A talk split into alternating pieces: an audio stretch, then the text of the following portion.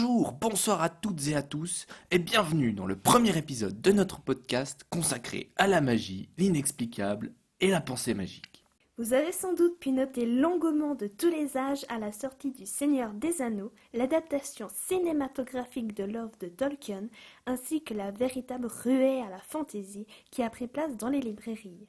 L'univers magique de la Terre du Milieu aura plu à tous, enfants comme adultes.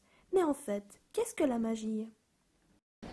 Pour moi, la magie, c'est pas forcément quelque chose de surnaturel ou paranormal. C'est ça peut être très bien un bon moment passé avec des gens qu'on aime ou des moments qui restent gravés dans notre mémoire. C'est ça la magie. Le, lancer un sort dans un jeu, vraiment des choses très euh, terre à terre ou euh, peut-être euh, des spectacles à la télévision de magie, avec David Copperfield ou des choses comme ça.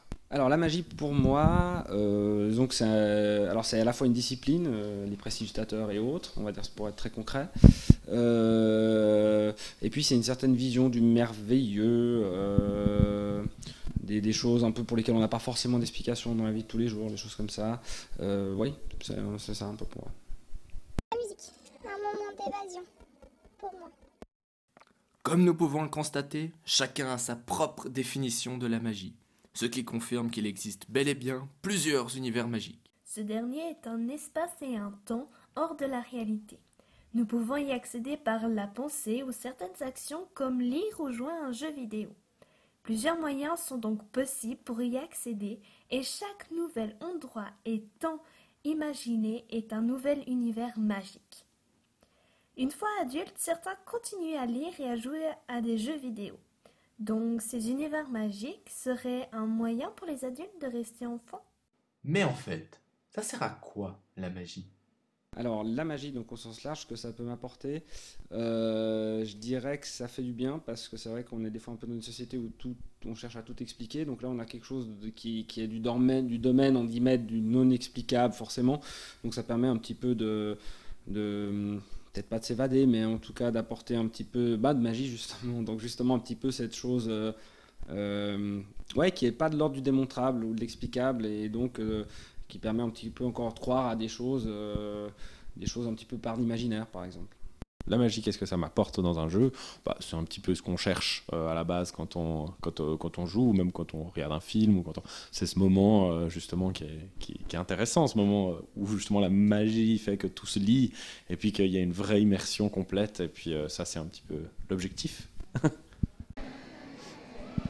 Bah, ça fait rêver, ça nous sort un peu de notre monde euh, dur, réaliste et un peu froid. Ça fait rêver. Bah, disons que j'oublie tout, quoi. Je mets mes écouteurs et j'oublie tout. Rester enfant dans la vie adulte, voilà un principe que beaucoup désireraient suivre. Mais bien souvent, l'impossibilité due à la condition et le rang social se fait sentir. Et vous, vous sentez-vous toujours enfant? Bah oui, dans les moments magiques, oui, on a envie d'être en fait encore un enfant et de toujours y croire. Vraiment, ça nous change du quotidien. Dans le monde dans lequel on vit, on ne peut plus vraiment être des enfants ou rêver, mais c'est vraiment important. On a envie d'y croire, euh, on a envie de rêver euh, pour s'évader et pas oublier que les rêves c'est important au final. Euh, oui, tout à fait. Je me considère encore. je pense qu'il y a une partie de moi, bien sûr, qui est, comme un enfant que j'étais alors, sans problème. Ouais. Avec suivant les médias, il y a des médias qui arrivent à mieux le faire que d'autres. Jeux vidéo arrivent arrive à, actionner ce genre de choses. Le cinéma aussi. Après, dans la vie de tous les jours, c'est clair que bah, forcément, je suis dans une mode de lecture de l'existence qui est celle d'un adulte maintenant. Donc, c'est vrai que dans la vie de tous les jours, c'est plus difficile. Mais euh, après, il y a justement des médias qui permettent des fois de réactiver ce petit mode de l'enfance qui fait pas de mal, à mon avis. Nous l'aurons compris, nous ne pouvons pas agir comme des enfants. Cependant, grâce aux univers magiques, cela serait possible. Mais que nous apporte la magie? Comporte-t-elle des dangers? Peut-on lier univers magique et réalité? Qu'est-ce qu'une pensée magique et quels sont ses effets? Et finalement, la magie est-elle un univers d'enfants accessible aux adultes? Nous vous expliquerons tout cela dans nos prochains podcasts, à travers des notions telles que l'adolescence ou encore le syndrome de Peter Pan.